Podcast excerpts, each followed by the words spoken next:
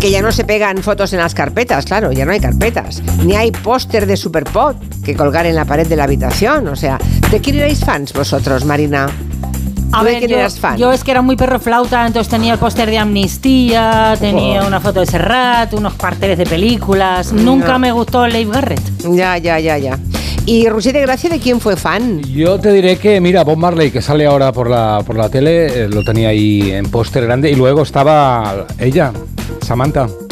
¿Fox? ¿Qué dices? Nada, que va, es broma. ah, No sé si será broma, no sé si será broma. Yo tampoco. Anaíma León, buenas tardes. Muy buenas, estás rodeada de gente rara, porque yo si era fan de alguien era de Pedro Guerra. En mi cuarto había Pedro Guerra y un póster con unas tortugas marinas. Ah, bueno. Oh, O sea ¿Qué que, equipo tienes? qué bueno. o sea que lo erótico eran las tortugas marinas. ¡Uy, qué maldad! ¡Ay, la maldad! Oy, oy, oy, oy, oy, oy. No También saludo, hombre, no, también saludo al hombre de los palabros, que es Antonio Martínez Ron, buenas, Hola, ¿cómo estáis? que nos trae una que acaba de salir del horno, anendofasia. Mm, qué ilusión me hace cuando capturo ese momento de, de creación de una palabra científica, que ya sabéis que es la esencia del diccionario del asombro. Sí, por eso, anendofasia. ¿Y eso qué cosa, eh? Eh, bueno, si te Ya lo te lo explico contará. ya, claro. Ah, venga, Hombre, pues me quedo, un me poquito de paciencia, por favor. Venga, que hay que empezar el programa.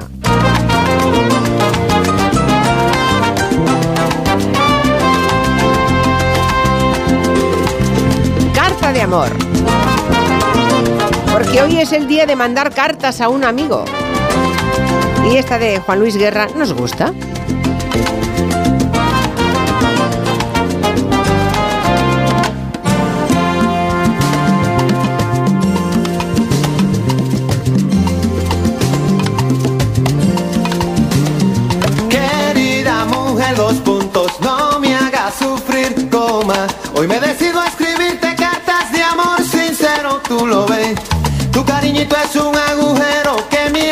Atraviesa el querer. Y sin tus besos en mi chaleco, nada me cubre la piel, punto y seguido. Como ves, solo pienso en ti yo. No me interesa la perestroika, ni el baloncesto, ni la River. Tu sufrimiento a plazo fijo llevo en el pecho, mujer. La perestroika, qué referencia, ¿eh? Es Sí. brutal. Una persona que ponga Perestroika y Larry Bird en la misma canción merece todo mi amor. Es el amo. Es del disco eh, Billy Rubina este, ¿no? Creo. Sí, de Juan Luis Guerra. 30 millones de discos, ¿eh? Ha vendido Guerra. Ha ganado 27 Grammys latinos, 2 Grammys estadounidenses. Poca broma. Ahora, letra mucha no tiene la canción, ¿eh? Pero un ritmazo. Venga, Juan. Vamos. Venga, un, dos, tres. Querida mujer, dos puntos, no me hagas sufrir, coma. Es la segunda carta que escribo y no recibo nada de ti. Ya no me importa si algo en el barrio o aumentará la inflación. Tan solo vivo por refugiarme, desnudo en tu corazón, punto y aparte. Júrame, eso quiero yo tuve. Cobra esa póliza de seguro si de amor muero. Y al menos háblame por teléfono algún consuelo de amor. Quiéreme otra vez, llénate de. Esta canción, Carta de Amor, está en el disco Bachata Rosa de 1990, donde está exactamente la Billy Rubina también, y Sí. Burbujas de Amor, por ejemplo.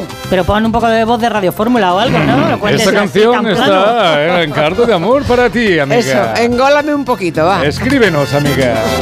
¿Habéis visto el vídeo viral de Chris Martin, el de Coldplay, versionando, no sé cuál era, creo que era Bachata Rosa, allí en Santo Domingo? Te regalo una rosa, la encontré Oh. en el camino. Ay, con lo guapo que Es maravilloso. Ay. Cómo me gusta ese acento Kiri, como el de Nat King Cole. Por cierto, entre los que nos escuchan, ¿habéis escrito una- alguna carta últimamente? No digo mail, le digo una carta. ¿Vale hace Des- 30 años? No, digo últimamente. Ah, vale, He dicho no. últimamente. Bueno, es- adverbio de Es que tiempo. últimamente para mí es eso.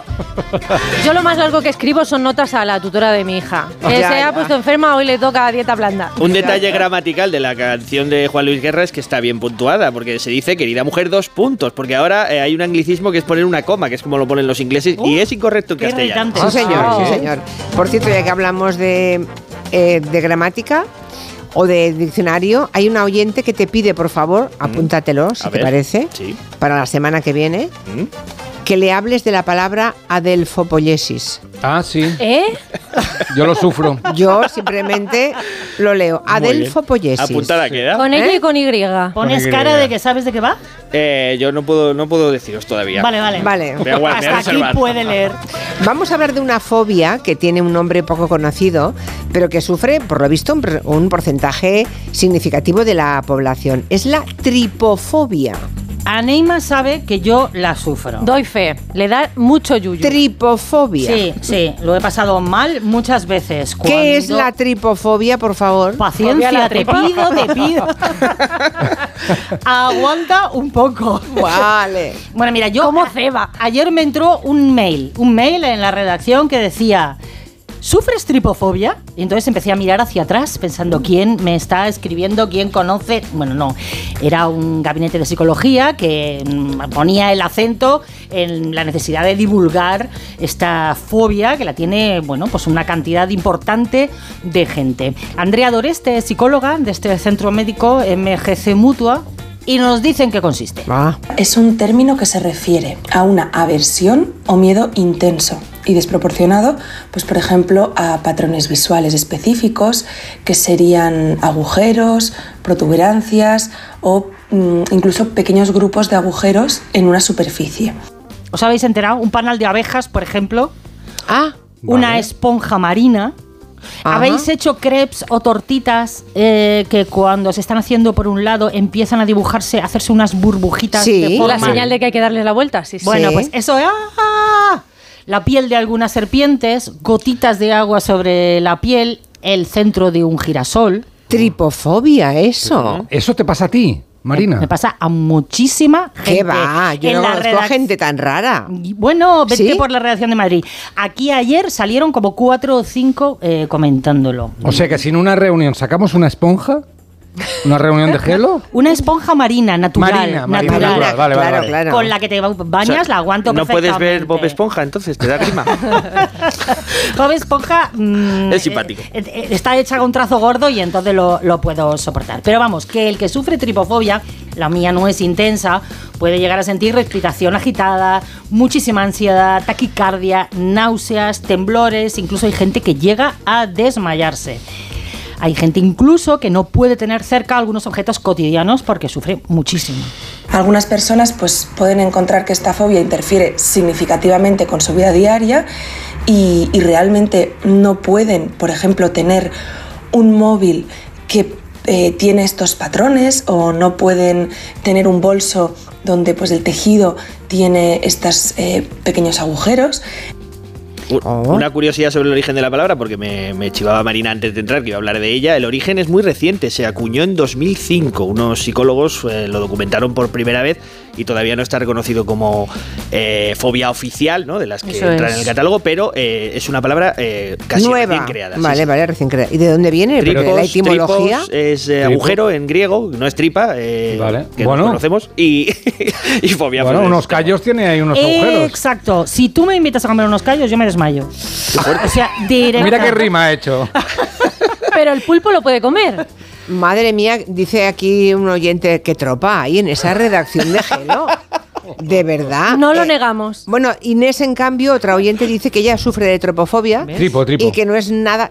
Ella pone tropofobia. Ah, pues era otra. pues- ah, pues- no, será tripofobia. Tripofobia. como es reciente el uso de la palabra Claro, y tal, claro, sí, de sí. hecho aquí hay gente que dice, "Ah, a mí me pasa eso, no sabía cómo se llamaba. Claro, es que es verdad. Seguramente la gente a la que le ocurría tenía esa fobia, no le ponía nombre, ¿no? Tripofobia, qué fuerte. Tripofobia. Bueno, pues Inés es una oyente que dice que la tiene y que no es nada agradable. Ya, ya. No, no, es muy, muy desagradable. Las causas no están eh, claras del todo, pero eh, trabajan en que el motivo puede ser la posible semejanza de esas figuras con imágenes de animales venenosos o como síntomas de, eh, con síntomas de diferentes enfermedades, ¿no? Que, que levantan bulbitos en la piel o mm, pues, Pústulas. pequeños crátercitos, pústulas, y que eso de una forma ancestral dice estoy en peligro y te sientes fatal. Madre. De tripofobia se habló mucho cuando sacaron un iPhone que tenía cuatro camaritas puestas de manera simétrica y la gente, es. es. que me da yuyu mirar las cuatro cámaras ahí juntas. Por eso habla la psicóloga de, eso- gente que no puede tener De ese ese iPhone móvil. me daba fobia al precio. No sé si hay preciofobia, pero. Tanta Pues cámara. yo lo estoy mirando ahora mismo, tengo- llevo tres cámaras yo en el móvil y, y un- y la luz cuatro, cuatro agujeritos. No, es la de ah sí, la de cuatro. Y vale. estás impertérrita.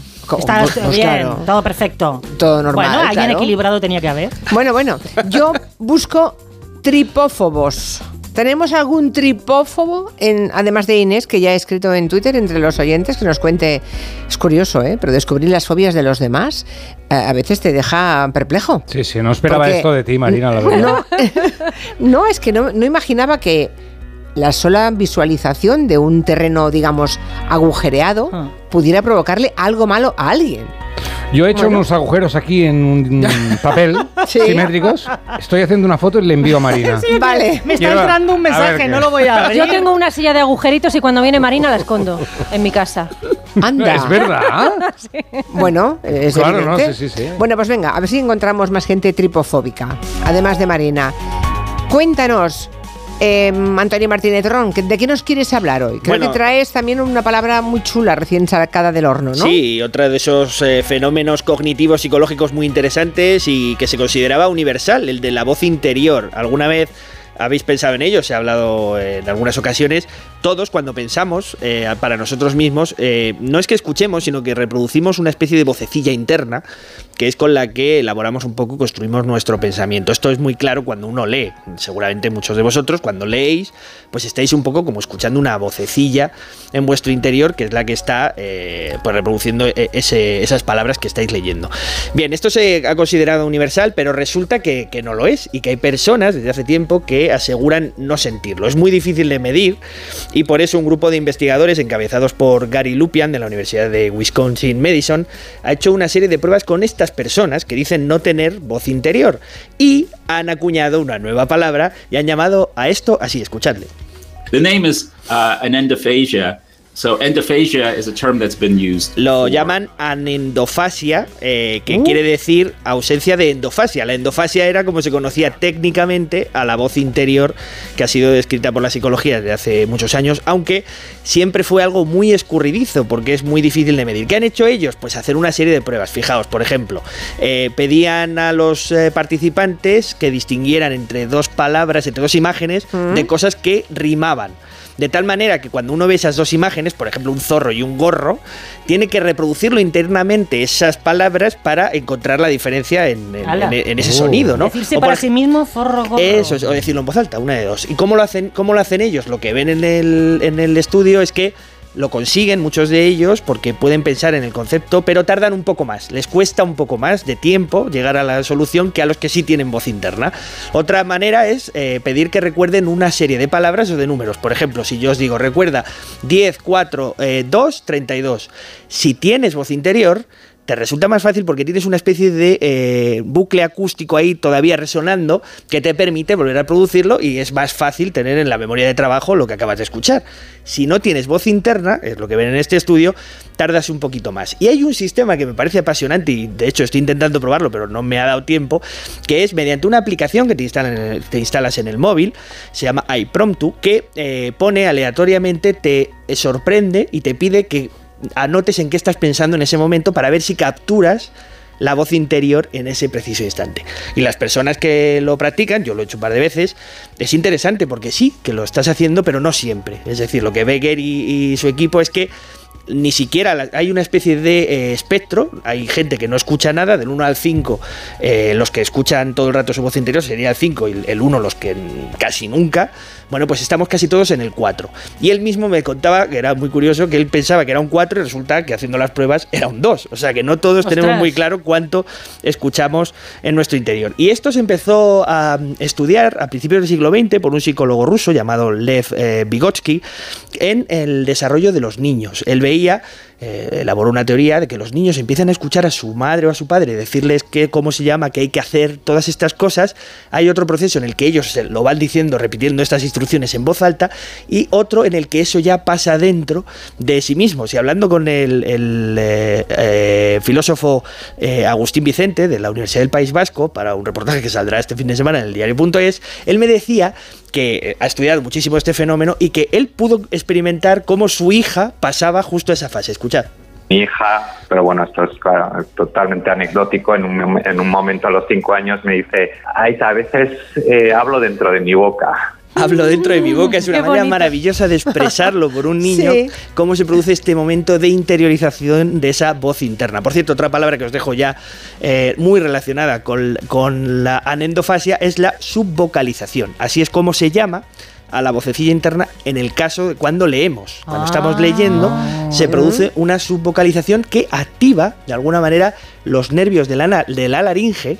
Eh, hay una actividad eléctrica que se puede detectar e incluso se han intentado desarrollar eh, sistemas de detección eh, de lo que estás pensando o de lo que estás leyendo que se pueden ver eh, a nivel exterior detectando esa actividad dentro de los músculos de la laringe. Alguien podría llegar a detectar en qué estás pensando exactamente en, un- en una situación ideal viendo cómo se van activando eso que te pasa cuando lees o cuando, incluso cuando piensas. ¿no? Oye, o sea, el pensamiento está hecho de palabras. Eh, sí, pero en parte lo que demuestra es que se puede pensar también sin palabras. De hecho, las personas sordas eh, piensan con palabras, pero que son los signos de... Bueno, pero Pero pensar en signos, claro. Eso es, pero también se puede llegar a elaborar algún pensamiento abstracto que no tiene que pasar estrictamente por el lenguaje. ¿no? Todavía es un, un tema que está en discusión, es Muy muy, interesante. difícil. ¿Y cómo pero, se llama cuando la voz interior no te deja en paz jamás? Cuando eh, no para, no para. ¿eh? mm, Esquizofrenia. no, no, no es una broma, es verdad. Ya, ya, bueno, ya, ya, tenemos ya, ya. en el tema de la tripofobia tenemos eh, personas que mm, confiesan que como Marina tienen ese problema. Eh, por ejemplo, Selma dice espantoso, desde pequeña lo tengo. Creo que puede estar relacionado con nidos de bichos o de virus. Sí. Bueno, o sea, la imagen, la famosa imagen aquella verde del COVID-19 de- te debe eh, horrorizar, ¿no, Marina? Terrible. Sí, es terrible, Ya, ya. muy desagradable. Bueno, eh, luego están los que hacen broma y dicen que para que tienen, tripofobia a final de mes cuando ven los agujeros en la cuenta corriente. Está bien. Sí, y, y otras personas que se confiesan, pues sí, que tienen todo tipo de problemas. Y otro que te sugiere que no entres en la cuenta de Twitter porque están colgando fotos de lo que pone nervioso a la gente con tripofobia. Tengo Así el que- móvil sobre la mesa, que dan fe mis compañeros, no lo abro. Vale, vale. Van pues a por bueno. ti, Marina. Bueno, están llegando a Barcelona miles de tractores, un millar de tractores procedentes de toda Cataluña. Bueno, nos pasarán por aquí delante, ¿eh?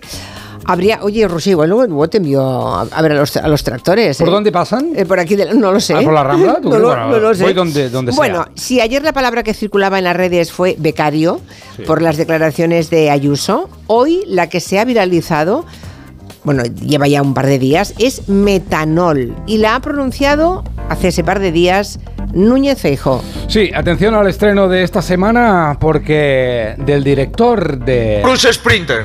Del productor de... La regla del 2, bueno, en vez de 2 es 22, pero es 2. Es 2 por 10, 22. Y del guionista de... Señor Sánchez hoy cuenta con menos apoyos de los que contaba hace un mes. Tiene menos apoyos que hace cuatro semanas y en consecuencia menos respaldo parlamentario de la que tenía hace un mes. Llega a nuestras mejores pantallas Metanol, la historia de una vaca. La culpabilización y la estigmatización de la ganadería haciéndole responsables de las emisiones de metanol a la atmósfera. No era metanol, era otra cosa, pero metanol es un drama. ¿Qué es el metanol? Eh, metanol es... eh, Un estilo musical. Un estilo musical. Es un alcohol. Es una película, es un drama rural donde una vaca expulsa alcohol por el culo y todas las otras vacas la marginan porque no expulsa los gases habituales. Eh, es una frase que pronunció Núñez Feijóo haciendo campaña en Galicia para apoyar a su candidato a la Junta, Alfonso Rueda, pero claro, ¿qué pasaba el día después? No, ¿qué pasaba hoy? Eh, ¿Y qué rima con metanol? Sesión de control. Ah, mira, claro. ¿Y qué ha hecho Pedro Sánchez? Utilizar el metanol para definir con sus propiedades a sus oponentes. Las tres propiedades del metanol son las siguientes, señor Feijó. Primero, incoloro, como su proyecto político para España. Segundo, inflamable, como su afán por la hipérbole y el insulto. Y tercero, tóxico, como su catastrofismo económico y su afán para envenenar la convivencia de este Aplauso sonoro y cerrado de las filas socialistas. Si miramos a la reacción, miramos atentamente y a cámara lenta las imágenes de Feijó, eh, se ve claramente que le dice a Cuca Gamarra, no soy experto en química porque no quiero. Ya. Más allá de esto, malo, vi- Muriel. vigilemos porque a veces los árboles no nos dejan ver el bosque y todos estamos con el metanol, pero el metanol solo es un árbol. Había otro un poco más atrás y era la estigmatización. Ah, sí. A ver. La culpabilización y la estigmatización. Bueno. estigmatización Pero bueno, hemos aprendido que metanol es alcohol, ¿no? ¿Dices? Metanol es alcohol, eh, solo sabe ahí Ron, se ¿no? refiere al alcohol sí, básico de... Se confundió con el metano, que es el gas, ¿no? Y de, de ahí viene el lapsus de. de Metano, sí, sí, sí. Vale, vale, vale. Bueno, eh, enseguida les contamos más cosas. Por ejemplo, que acaban de capturar al mono que se escapó en Gibraltar, ¿eh? Andaba por la línea, de tejado en ¿Qué tejado. historia es esta? Pobrecito, lo han pillado. Pues como el metanol. Era el mono del metanol. En Onda Cero, Julia en la Onda. Con Julia Otero.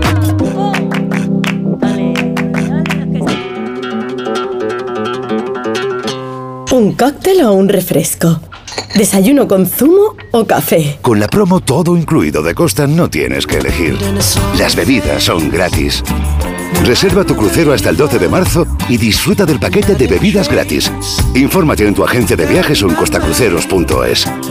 Costa. Con este estrés no consigo concentrarme. Toma Concentral. Con su triple acción de lavacopa, rodiola y vitaminas, Concentral consigue aliviar el estrés ayudando a una concentración más estable y duradera. Concentral. Consulte a su farmacéutico o dietista. ¿Te lo digo o te lo cuento? Te lo digo. No me dejas escoger el taller que yo quiera. Te lo cuento. Yo me voy a la mutua. Vente a la Mutua y además de elegir el taller que quieras, te bajamos el precio de tus seguros, sea cual sea. Llama al 91 555 5555. Te lo digo te lo cuento. Vente a la mutua. Condiciones en Mutua.es Hola Andrés, ¿qué tal el fin de semana? Pues han intentado robar en casa de mi hermana mientras estábamos celebrando el cumpleaños de mi madre. Así que imagínate. Dile a tu hermana que se ponga una alarma. Yo tengo la de Securitas Direct y estoy muy contento. Por lo que cuesta, merece la pena la tranquilidad que da. Protege tu hogar frente a robos y ocupaciones con la alarma de Securitas Direct. Llama ahora al 900-272-272. A los que no marcáis la casilla de la iglesia en la declaración de la renta. Nos encantaría enseñaros la labor social y espiritual que realizamos, pero en un anuncio de 20 segundos es imposible.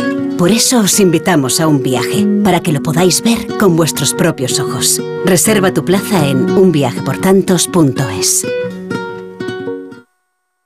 Más que 60 consigue un sexy 60% de descuento en tus nuevas gafas. Infórmate en soloptical.com. Soloptical, solo grandes ópticas. Tengo la memoria fatal, se me olvida todo. Si te falla la memoria, toma de Memory. De Memory con vitamina B5 contribuye al rendimiento intelectual. Y ahora para los más mayores, de Memory Senior de Pharma OTC. Caravaning Alicante, 31 años contigo. Del 9 al 11 y del 16 al 18 de febrero. Gran exposición de caravanas, autocaravanas, campers, módulos residenciales y artículos de camping. Recuerda, dos fines de semana, del 9 al 11 y del 16 al 18 de febrero. La mayor feria del Levante es Caravaning Alicante. Firalacán, en IFA. Clínica Bruselas elimina los excesos de las fiestas con el balón ingerible, sin cirugía, sin anestesia, sin dolor y en tan solo 15 minutos, incluido báscula inteligente, reloj, nutricionista psicólogo, desde tan solo 65 euros mes. Te ayudamos a cumplir tus objetivos hoy. Gana en salud. Líderes mundiales en balón alurión. Llama ahora al 900-645-555 o en clínicabruselas.com. Salimos a correr cada día con la misma ilusión y nos imaginamos ese mañana, los nervios, ese nudo en el estómago. Y probamos, nos equivocamos, pero siempre soñando con superarnos. Juntos haremos realidad todo aquello que seamos capaces de imaginar. Imaginémonos cruzando la meta del Movistar Madrid Medio Maratón el 7 de abril. Inscríbete ya en mediomaratonmadrid.es y si eres de distancias más cortas, corre los 5 kilómetros solidarios de la carrera Pro Futuro para ayudar a reducir la brecha educativa en las escuelas más vulnerables del mundo. Telefónica, 100 años conectando la vida de las personas. ¿Has oído bien? En Factory Colchón remate final de rebajas. Colchón viscoelástico más canapé de madera 249 euros. Factory Colchón, la marca blanca de los colchones. Encuentra tu tienda más cercana en factorycolchón.es. En Ascauto, si tienes o eres propietario de un Opel, tienes un 25% de descuento en mantenimientos y 5 días de vehículo de sustitución gratis para reparaciones de carrocería hasta el 31 de marzo. Condiciones en ascauto.com. Te esperamos al volante de tu nuevo Opel. Cuando pienses en muebles nuevos para tu cocina, piensa en Kixen. Kixen es una empresa del grupo Duchamanía, con la misma profesionalidad y compromiso. Los muebles perfectos para tu cocina por encargo, a la medida de tus necesidades. Infórmate en el 91 762 98 76 en kixen.es o en el Paseo del Molino 6. Y recuerda que Kixen es K-I-X-E-N. Clínica Oliver y Alcázar. Especialistas en implantes para pacientes con muy poco hueso. Cirugía mínimamente invasiva con prótesis definitiva en un mes como máximo. Diagnóstico gratuito y financiación. Consulte su caso en el 91 564 6686 o a través de la página web oliverialcázar.com. Más de 30 años de experiencia. 98.0 FM. Onda Cero, Madrid.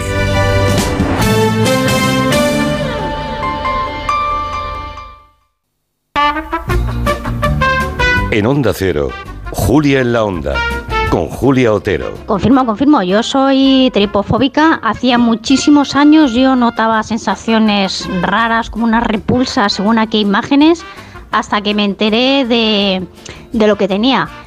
Y por ejemplo, la imagen de la, la flor de loto es ¡buah, terrible, Guau, guau, uf, espeluznante. Yo empecé a hablar de la tripofobia con mis sobrinas y mis hermanas porque el culo del plátano, todas esas figuras geométricas que no son iguales, que son... Es que es morirme, es morirme. Y ahora me estoy imaginando cosas de tripofobia y es que es... Creo que me voy a morir. Ay, no, mismo. no, no, O sea no, no. Voy a quitar la radio un No, rato. no no sé haga. si esto es tripofobia o no, pero es verdad y me imagino que habrá distintos grados, que no me pasa con cualquier cosa que tenga agujeritos o algo así, pero por ejemplo hay eh, lo de los crepes, me da como mucha grima. eh, y luego, por ejemplo, hay una especie de, eh, no sé si es una rana o un pez, no recuerdo, porque es que solo de pensar en la imagen me pongo mala, eh, que de pronto de la espalda se le abren agujeritos de las que salen los, sus crías, y entonces ver esa superficie de agujeritos así, y me pone que es que no puedo pensarlo. Tengo tripofobia. He descubierto la palabra no hace mucho y lo he pasado fatal hasta que he sabido que hay más gente que está como yo. Porque yo digo, no puede ser, yo debo estar mal de la cabeza, pero es que no puedo soportar los círculos. Sobre todo, como han dicho antes, así tipo como un volcancito, así con agujeros. Bueno, no lo puedo soportar. Pero es que me da hasta me ahogo. O sea, siento que me falta el aire. Soy legión, ¿eh? Qué Pues bueno. Sí, sí, qué terapia bueno. colectiva, me gusta esto. Estaba pensando que un astronauta tripofóbico no podría viajar a la Luna. No, claro. Ah, Hay- no, hay muchas cosas que no pero pueden hacer. Pero claro. son muy grandes esos cráteres. Pero cuando se está acercando le entraría una angustia. Y no, y no siguen un mismo patrón, es uno más grande, más grande, otro más pequeñito, tal. Bueno, vale. Es curiosísimo, curiosísimo, ¿eh? Yo ni sabía que existía, quiero decir que no, no, no conocía a nadie en mi entorno próximo. Bueno, es tripófobo. Esta señora que ha hablado de la rana y de la flor de loto ha dado en el auténtico clavo. Yo estaba pensando que conocí una vez una chica que tenía fobia si le enseñabas un plato de aceitunas se desmayaba del asco. Igual era eso lo que le pasaba. Igual. Aceitunofobia. No eran rellenas, claro. Bueno, yo te he enviado una, una crepe, una flor de loto y un kiwi cortado por la mitad en el grupo, pero Por los, cierto, he, los el- he borrado. ¿eh? Por cierto, el kiwi a los tripófobos, ¿qué tal? Mal, ¿no? No, no hay problema. A No hay mí problema. La Ah, chirimoya es la que me molesta. Vale, chirimoya. Ah, claro. Claro, claro, claro. Claro, Voy cayendo yo en la cuenta. Jo, pues nada, lo tendremos presente para el futuro. Para tener unas cuantas en una Para reunión el bien o en para el, el centro mal. de la mesa. No, no, para protegerte. Yo no, no sabía que eras tripófoba. Yo no, yo al contrario. Claro.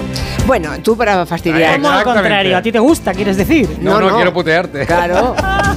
Aquí dice un oyente que tiene un vecino que es alérgico al agua fría, incluso a la lluvia. Pero la, alergia sí, es sí. otra cosa, ¿eh? Sí, sí, sí.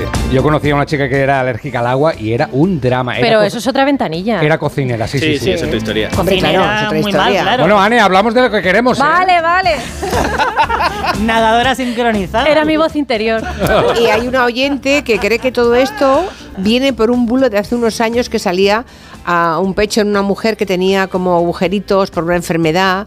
Dice, creo que fue un trauma colectivo. Yo no recuerdo esto que dice esta A oyente. ver, es que hay gente con muy mala leche, como Rouget, pero que lo hace. Y que crea imágenes y las cuelga en internet. Si tú pones tripofobia en Google, aparecen imágenes ficticias creadas Ah. solo para fastidiar. Bueno, imagínate, Pues imagínate ahora con inteligencia artificial, se pueden hacer auténticas barbaridades. Bueno, vamos al mono con metanol.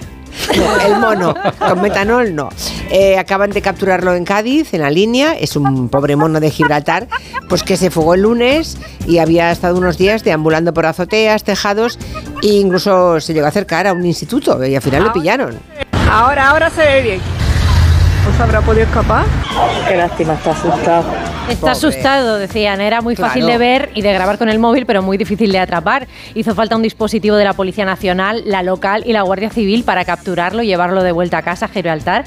Se baraja la posibilidad de que alguien lo sacara porque es muy, muy difícil saltarse el perímetro de seguridad para ellos y tampoco es común que lo intenten. Es un animal que está en peligro de extinción, en mucha parte debido al tráfico ilegal para tenerlo como mascota. Esto está completamente prohibido. Es ilegal tener primates en cautividad, tanto en España como en Marruecos, pero aún así se considera que España ha sido durante muchos años una puerta de entrada del tráfico ilegal de esta especie en Europa. Javier Martínez Jiménez es veterinario de Biopar. Nos contaba que esta especie, el macaco de Gibraltar o macaco de Berbería, que es como se llama porque viene del norte de África, de las montañas del Rif y del Atlas, es el único que vive en libertad o semilibertad en Europa. Yo no sé si habéis estado en Gibraltar alguna vez, ¿alguno? No. No, la verdad es que no. Bueno, yo sí, más que los monos, a mí me llamó la atención ese, ese acento que tienen, que mezclan, que dice, ayer me llamaste por teléfono, pero estaba sleeping, ¿me entiendes? Yo dónde están. pero bueno, uno de los principales atractivos turísticos de allí son estos monos, son una población de algo más de 200. Nosotros hemos estado toda la mañana en conversaciones con el gobierno de Gibraltar, el servicio Monkey Talks, que es como se llaman los ¿Monkey primatólogos. Sí, sí, Monkey Talks, monkeys, los monos hablan, que son los primatólogos que los cuidan y nos recordaban, sí, están aquí entre nosotros, pero no hay que olvidar que son salvajes, hay que mantener distancia de un metro. Si alguno de los pequeños salta sobre una persona, hay que mantener la calma y esperar a que se vaya o bajarlo con suavidad porque los mayores pueden atacar si creen Claro. que un joven está en peligro. Claro. Hay vídeos, si ponéis en YouTube monos de Gibraltar con tripofobia, no, monos de Gibraltar solo. Hay recopilatorios de monos cogiendo bocadillos, chocolatinas, pero es que caramba, vamos provocando y no hay que hacerlo. A ver, yo en Gibraltar no, pero en Faunia sí que he estado y los monos tienen una jeta. O sea, se te echan encima por lo que lleves. Hablando te de- advierten, no lleves cosas de comer así Claro. al aire porque van a por ti. Ayer, por cierto, eh, hablando de. No sé por qué has dicho esa palabra de cómo hablan los gibraltareños. Y ayer, eh, por alguna razón, alguien me dijo cómo dicen ventanilla de coche. Le llaman windolilla. ¡Ay, qué bonito! Se llama Llanito, creo, esa, eh, Sí, me parece precioso windolilla. Sí, sí, sí, Me lo sí. quedo. Qué buena. Bueno, si han estado en Gibraltar y han tenido algún incidente con algún macaco, también nos lo pueden contar en el 638-442-081. Vamos a por la siguiente palabra, venga. Bueno, ¿habías acabado con subvocalización ya o no? Mm, Sí, sí, sí. ¿Sí? Eh, yo venía tan siguiente. ilusionado con mi voz interior, digo, verás cómo no se habla de otra cosa. Pero claro, ha aparecido la tripofobia y adiós. Ya, me dejó sin claro. Oye, y si en vez de voz interior oyes cortes del Somos Humanos, necesitas terapia, ¿no? Eso tendrías una quintanillafobia. probablemente. No, que aquí muchos de nosotros hablamos con cortes de, del Lo Somos que, Humanos. dice- lo que dicen algunos oyentes, eh, he visto tres o cuatro mensajes de hijos únicos que pre- unos preguntaban y otros ya afirmaban por su cuenta que los hijos únicos tenemos más voz interior porque la hemos ejercitado mucho durante la infancia, jugando solos. Claro, porque no teníamos una contraparte, ¿no? De alguna manera. Puede Pero ser, hablar solo no, tiene, no es lo mismo que una voz interior, ¿no? no, lo que pasa es que las, pe- las personas que hablan en voz alta consigo mismas son más, eh, son más propensas a tener esa voz Claro. interior, porque de alguna manera Claro. lo están expresando. Y también tiene que ver con la fantasía, ¿os acordáis? Resulta que hay una correlación clara si eres eh, a fantástico, habíamos dicho que se decía fantástico, eh, eh, no tienes imaginación, no puedes ver imágenes, es muy probable que tampoco tengas voz interior. Las dos cosas van como de la mano. Y el término que os venía a hablar ahora, en esta parte, es subitización. Se parece a subvocalización, pero no tiene nada que ver, pero también es un fenómeno cognitivo y es el término eh, que se acuñó en inglés eh, hacia 1949 para describir cómo eh, podemos saber de un solo vistazo cuántos objetos hay en una agrupación. Es decir, el límite de la subitización que tenemos suele ser 7, 8 objetos. En un vistazo tú puedes distinguir si encima de la mesa pues hay cinco cosas. Mm. Pero si te ponen 32 de un solo Ya no, vistazo, ya no eres capaz de, de- Claro. de hacerlo. Y Entonces, viene de súbito. de súbito, efectivamente, de ver de manera súbita eh, un conjunto de objetos, ¿no? Esto lo cuenta muy bien eh, Almudena Castro en La lira desafinada de Pitágoras, el libro que recomiendo, y eh, es una mm, tiene relación también con la memoria de trabajo, es la cantidad de información que podemos abarcar para trabajar con ella en un momento dado y explica por qué desarrollamos los números, porque para hacer operaciones un poco más complejas ya necesitamos símbolos que de un solo vistazo Claro. nos permitan hacer cálculos más complejos, Claro, porque si no, ¿cómo lo haríamos? Y el abaco infinito. y explica por qué en muchas lenguas de muchos colectivos de la Tierra, muchas culturas, hay números eh, hasta 4 o 5 o a partir de algunas tribus indígenas tienen 1, 2, 3, 4 y muchos. a partir de ahí ya no tienen más numeración porque no les hace falta en su vida diaria. Y luego están los incas, Antonio, que no tienen, no han dejado ningún solo alfabeto, ni un solo signo, no hay nada, ni una letra. Es, es- es curiosísimo. tremendo, es Bueno, tenían el curiosísimo. sistema además este de hilos que eran una especie de escritura en tejidos, lo cual es todavía más marciano Sí, para pero no han cultura. dejado nada más, nada. Sí, es, sí, es muy es- curioso. es espectacular. La teoría que tienen algunos lingüistas es que si los conquistadores españoles hubieran llegado 100 años más tarde, igual en esos 100 años sí que hubieran ya empezado a desarrollar el lenguaje. Mm. Vale, vale, o sea que vale. le faltó un poquito de tiempo, ¿eh? claro, la claro. escritura, sí, Sí, la sí, sí, sí, el lenguaje se supone que entre Claro, ellos se comunicaban, claro, pero la escritura, me refiero al alfabeto o algún símbolo, ¿no? Nada, nada. ¿Y cómo hacían aquellos cálculos? Pensando lo que acabas de decir de las matemáticas, ¿no? que hemos inventado los números para poder imaginar cifras que son inabarcables para un vistazo. ¿Cómo hacían, cómo calculaban lo de las piedras, lo de... Bueno, es impresionante. Difícil, difícil de saber hoy en día. Sin embargo, los, Mm. los mayas tenían estos calendarios tan sofisticados, un sistema de unas matemáticas que les permitían hacer eh, estos cálculos. O sea que había muchas diferencias en función de la zona de la Tierra donde se produjera esta cultura. Bueno, pues eso es subitización, de súbito, ¿eh? O de súbitamente, sub- subitización. Para que... Es la voz interior de Joan Quintanilla. Habla así todo el rato. Sí. Luego no te dirige la palabra, pero. Bueno, esta mañana hemos abierto un debate en la redacción y no sé cómo ha quedado la cosa, pero como que no lo hemos resuelto, ¿eh? La pregunta que intentábamos responder era, ¿se pueden ver películas de mayores con los niños o no se puede? O sea, ¿qué consecuencias tiene? ¿Buenas, malas? ¿Depende? ¿Cómo te queda ese niño? ¿Cómo resulta ser de mayor? Es un debate que ponía Eugenia Curto, nuestra compañera, sobre la mesa y que surgía mm, a raíz de un tuitero, Vincent980, que trabaja en un cine y dice que ayer atendió a un cliente impresentable. Cuenta que fue con sus tres hijos, este señor, sin saber qué peli ver. Y se acabó decidiendo por pobres criaturas, a pesar de que Vincent, claro, le dijo, oiga, esto no es para niños, ¿eh? Recordemos que cuenta la historia de una joven revivida al estilo Frankenstein, pero bastante más heavy, ¿eh? Una joven revivida por un científico excéntrico. Debemos experimentarlo todo, no solo lo bueno, también la degradación. ¿Cantamos? El horror. La tristeza. Así conocemos el mundo. ¿Hay que enseñarle el mundo a las criaturas de cualquier forma o hay que tener un poquito de cuidado? Bueno, resulta que cuenta Vincent que el hombre se puso farruco, le dijo, no se meta usted en mi vida, yo a mis hijos le pongo lo que me da la gana, ponga usted por aquí unos cubos gigantes de palomitas y vas entradas y no me dé la chapa. Se gastó 96 euros y dice bueno, la venganza fue que una hora y media antes de que acabara salió del cine con los niños demudados, ¿no? Bueno, hay, hay gente que en respuesta a esta queja decía, bueno, pues yo qué sé, yo he visto niños de 10 años viendo cuando la maldad acecha, o a críos de 2 en No respires. Los padres tienen ganas de verla y dice, pues nada. Anne dice que recuerda todavía cuando de niño, la, de niña la llevaron a ver Despertares, Sí, fue, ¿no? siete, ocho años yo creo que tenía y tomates verdes fritos y un montón de pelis para adultos. Hombre, siempre pensando en que no generaran trauma. Bueno, a mí fue peor. Me llevaron a ver a mí y a mis primos mi, eh, la película de Poltergeist, que era muy alegre, y yo tenía 10 años. Guau. No te puedo ni contar la- la- las noches que he pasado mirando la ventana pensando que el árbol de debajo de mi casa me iba a entrar por la ventana. Yo de terror no iba a ver, pero sí que, mm, yo qué sé, de repente había en la filmoteca un ciclo de neorrealismo italiano. Después con la No. niña, o sea, la niña está aquí, tiene 8 años, ¿qué más da? Uf, eso sí que es cruel. Ingmar Bergman, lo- Hiroshima Mon Amour, recuerdo con nitidez haber ido allí, eh, o de su sala en vez del libro de la selva, en fin. Bueno, pues yo le puse a mi hija el sexto sentido a los ocho años. Muy bien. Y fue, y fue muy bien. Bueno, para ti bien. ¿Ella qué tal está? Muy bien. ¿Sí? Que llame, Sí. por favor, teléfono de aludido. Pero le habíais, le habíais hecho spoiler antes, ¿no? No, eh, iba, iba, a medida que avanzaba la película, le iba preparando. Y de, entonces le preparé sobre la buena, ¿no? Las, los Mm. buenos. Y, o sea, no tengas miedo de esto, porque fíjate, pobrecita, va a pedir ayuda y ahora va a pasar por aquí por la cama y va a salir una mano de debajo de la cama. Ay. ¿Sabes? Ya me asustó a mí. Pero no te preocupes, porque es una pobre niña que pide, ¿sabes? Entonces, cuando sale la mano, yo bajé el volumen porque la música lo hace todo. Ah, sí. Y entonces se ve, ay, sí, mira, mamá, sale una mano de debajo de la cama y le coge el pie. Vale. Qué, buena tipo- sería esta figura en todos los cines, en las pelis de terror. Sí. Un spoiler anticipativo de- del...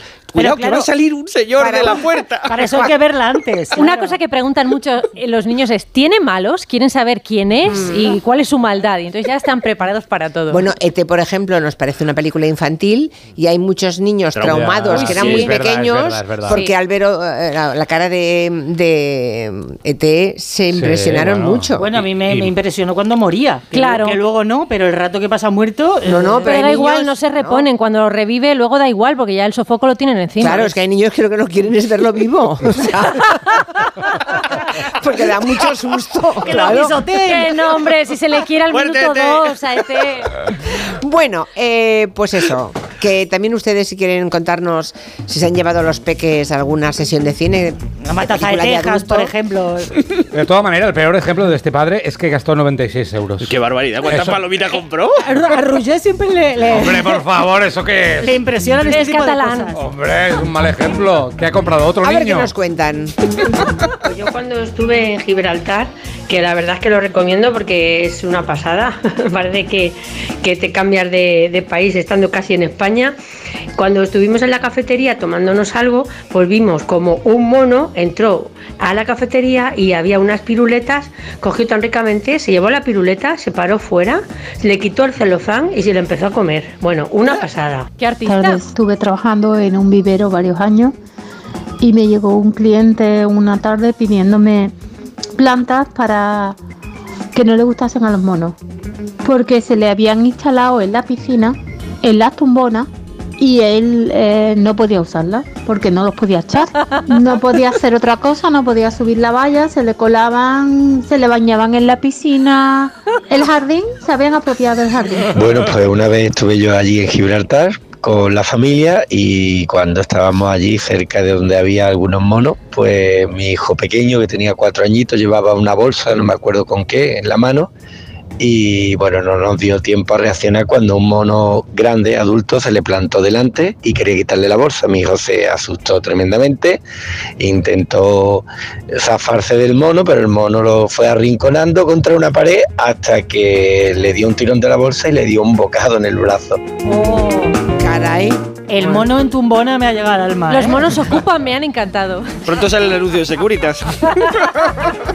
Hablemos de la felicidad, que cuesta poco dinero. Eso es lo que se deduce de un estudio hecho en sociedades con ingresos económicos muy bajos o directamente nulos. Pues a ver, sí. cuéntanos. Son las conclusiones de un estudio de la Universidad Autónoma de Barcelona. Dice que buena parte de los pueblos indígenas y comunidades locales del mundo disfrutan de una vida bastante satisfactoria o muy satisfactoria a pesar de no poseer demasiado dinero.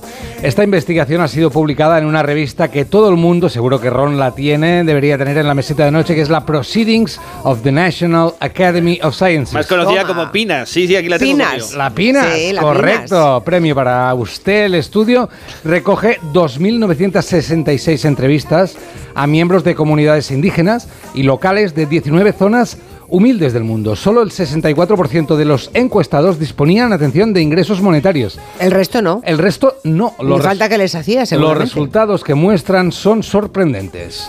Eh, lo más sorprendente es que después de haber entrevistado a 3.000 personas en comunidades indígenas de todo el mundo, lo que vemos es que estas personas eh, muestran un grado de felicidad bastante alto a pesar de tener eh, ingresos económicos muy bajos o directamente no tener. De hecho, la satisfacción media dio un valor de 6,8 sobre 10, que es eh, mucho más alto que la media mundial, digamos, pero en varias comunidades de hecho puntuaron por encima de 8 que es una puntuación que solo se ha observado en los países nórdicos, que siempre se ha creído que es porque tienen una renta muy eh, por cápita muy alta. ¿Qué te parece? eh? Nos contaba Sara Miñarro todo esto. Ella es investigadora del ITCA, del Instituto de Ciencia y Tecnología de la UAB, y nos contaba también que normalmente las encuestas, estas estadísticas, se hacen con países occidentales y no con comunidades pequeñas. Por eso nunca salen en las estadísticas de pueblos felices y siempre sale pues Dinamarca o Noruega o Finlandia. ¿Por qué no van a esos lugares? Porque directamente Claro. no van a esos lugares. ¿Qué más dice el estudio? Dice muchas cosas más, pero Sara lo que nos quería, quería contar es que en estudios anteriores a este habían preguntado, se habían preguntado el por qué, cuáles eran los motivos de la felicidad de estos grupos. Que no tienen nada, más que lo imprescindible para vivir y subsistir. Exacto. ¿Y? Y la solución o algunos apuntes de posibilidad son estos. Y en aquel caso lo que vimos es que las relaciones sociales y familiares y las experiencias, sobre todo en contacto con la naturaleza, eran los temas más recurrentes, ¿no? Y luego aparte hay, hay bastantes estudios que han mirado esto y en otros estudios también se ha visto eh, la espiritualidad como otro factor importante. O sea, amigos y familia, naturaleza y espiritualidad. O sea, lo más vital, lo más, como dicen en el libro de la selva, ¿no? Exactamente. Sí, en el, en el fondo todos sabemos que eso es eso.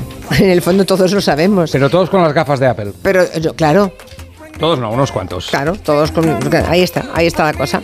Sinestesia, la última Mm. palabra que nos cuenta hoy Antonio Martínez Ron de su diccionario del asombro. Vamos ahí para completar este catálogo de asuntos cognitivos. No podía faltar. La sinestesia en la RAE se define como imagen o sensación subjetiva propia de un sentido determinada por otra sensación que afecta en un sentido diferente. Te digo una fácil. cosa, en- como recurso, como recurso literario existe, ¿eh? es un recurso Claro, literario. se ¿eh? traspasó a la literatura. la- por ejemplo, verde chillón. Pues el, ve- el verde no chilla, pero Exacto. tú de- de- le asocias las do- los dos sentidos. De ahí Sí. viene su origen. La palabra no se acuñó hasta 1893. Antes, previamente, se había eh, empezado a describir dobles sensaciones. Se hablaba, por ejemplo, de la audición coloreada.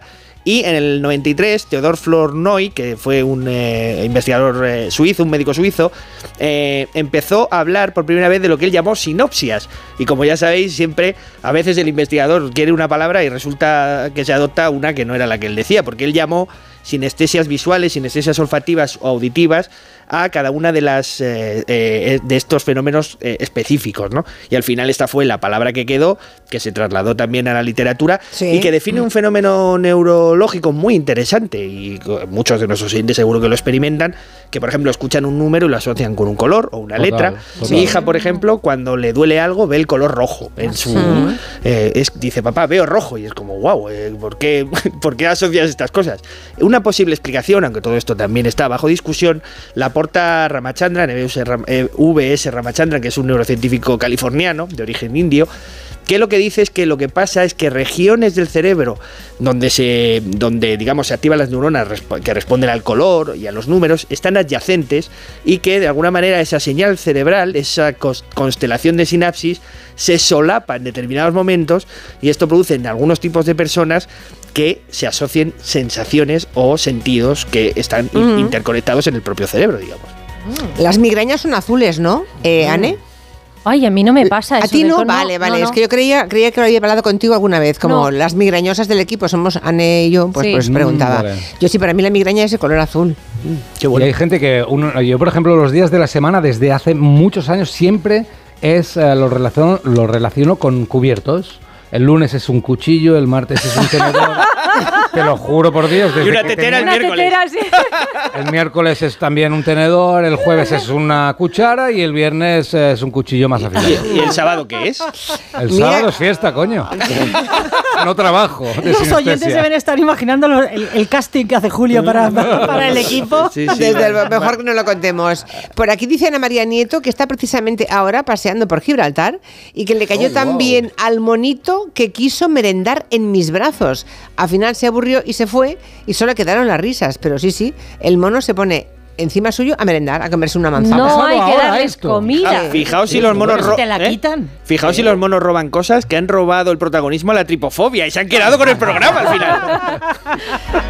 Como decía mi madre al hilo de esa investigación que aparece en el Pinas, no es más feliz el que más tiene, sino el que menos necesita. Eso es. ¡Pam! Esa es la frase. Anda, Claro. que no, eh, anda que no es viejo esto. Lo que pasa es que vivimos de espaldas a esa frase, ¿no? En dos minutos podemos contar esto del- de los médicos. Anne, ¿cómo lo ves? Venga, se confirma que todos esos mm, eh, centros de salud donde no hay médico no funcionan. Entre un 70 y un 90% de los pacientes tienen que ser de- derivados al hospital. Dijeron que lo, hagan, que lo hagan enfermeras o enfermeros. Claro, mm, esto nos lo ha contado Rafael Ojeda, que es presidente del Sindicato Médico de Andalucía, está pasando en Madrid, Baleares y Murcia. Las consejería- consejerías han elaborado un protocolo para contarles a las enfermeras cómo proceder. se habla de, vómitos, de dolor lumbar, de reacciones alérgicas. Y cuando uno analiza estos protocolos, pues descubre que los protocolos fijan la necesidad de hacer una exploración clínica, muchas veces compleja, típicamente médica, para saber si este paciente puede o no ser atendido conforme a ese protocolo. ¿no? Esto es un sinsentido. ¿no? Para saber si le puede atender usted, señora enfermera, mm, o le manda al hospital, valore usted estas cuestiones. Y eso lo tiene que hacer un médico. En otras comunidades varía entre el 70 y el 90%, pero es altísimo con el consecuente colapso hospitalario, claro. hay una apariencia de normalidad y una apariencia de, de- de seguridad. Lo único que se está haciendo es demorar la asistencia, eh, gastar dinero en algo que no funciona y, y, bueno, pues ofrecer al- al- a la población una atención de enfermería cuando lo que está buscando es una atención médica. ¿no? Ese modelo que se instauró, sobre todo después de la pandemia, es un fracaso. Centros de salud, centros de atención rural, sin médico. Hombre, si los datos que acabamos de dar, que nos lo dan eh, los sindicatos médicos, son correctos, que lo son, si entre un 70 y 90% de pacientes acaban yendo a un hospital porque quieren el criterio diagnóstico de un médico, es evidente que no está funcionando, que es un fracaso. Bueno, pues nada, por aquí había alguien más que decía, ¿dónde está? ¿Dónde está? Lo perdí. Bueno, no importa. ¿Te lo ha robado el mono el Twitter? Hay que tener que con, lo que con lo que me gustan a mí los bichos me voy a Gibraltar y me, me vuelvo con varios monos. ¿eh? Adopten gelo. Antonio Martínez Ron, gracias. Hasta la semana que viene. A vosotros. Adiós, Anne, Marina. Adiós. Roger, adiós, adiós. Adiós. Llegan las noticias y a la vuelta vamos con el orden mundial. A ver qué nos encontramos.